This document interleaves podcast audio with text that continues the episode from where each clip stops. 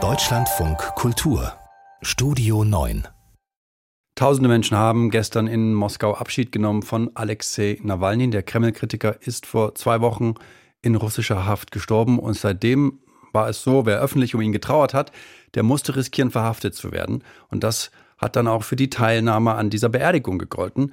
Ute Welti aus unserem Frühteam ist mit mir im Studio. Und wenn man das weiß, dann haben diese beeindruckenden Bilder nochmal eine ganz andere Note, finde ich. Ja, auf jeden Fall. Und diese Bilder sind ja dann auch um die Welt gegangen. Ganz viele Zeitungen berichten heute auf der Titelseite über diese Beerdigung, zeigen die langen Schlangen, die sich vor der Kirche und vor dem Friedhof gebildet hatten. Und was mich dann so richtig mitgenommen hat, das ist das Video von Julia Nawalnaja. Danke für 26 Jahre absolutes Glück. Und das sind wirklich tolle Bilder des Paares. Und die beiden wirken fast ja wie so Popstars. Sie ist aber nicht nach Moskau gefahren, um an der Beerdigung teilzunehmen. Und das hat auch einen Grund. Ja, natürlich. Also es geht ja dann auch um die eigene Sicherheit und um die Sicherheit der beiden Kinder. Vor allem, weil Julia Nawalna ja angekündigt hat, die politische Arbeit ihres Mannes fortsetzen zu wollen. Und das hat sie ja auch schon getan mit ihrem Statement auf der Münchner Sicherheitskonferenz oder im Europäischen Parlament. Und da hat sie dann Putin als ein blutiges Monster bezeichnet.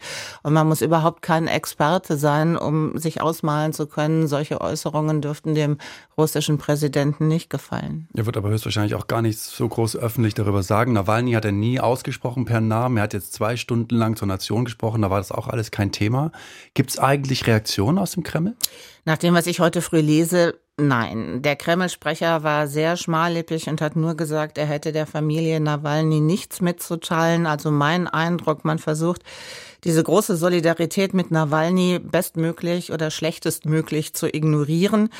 Und diese Solidarität, die reicht ja unter anderem bis nach Berlin. Auch dort vor der russischen Botschaft haben die Menschen Blumen und Bilder niedergelegt, aber deswegen wird hierzulande niemand verhaftet. Das ist der Unterschied. Der Kreml-Kritiker Alexei Nawalny ist in Moskau beigesetzt worden und auch in Berlin trauen Menschen um ihn.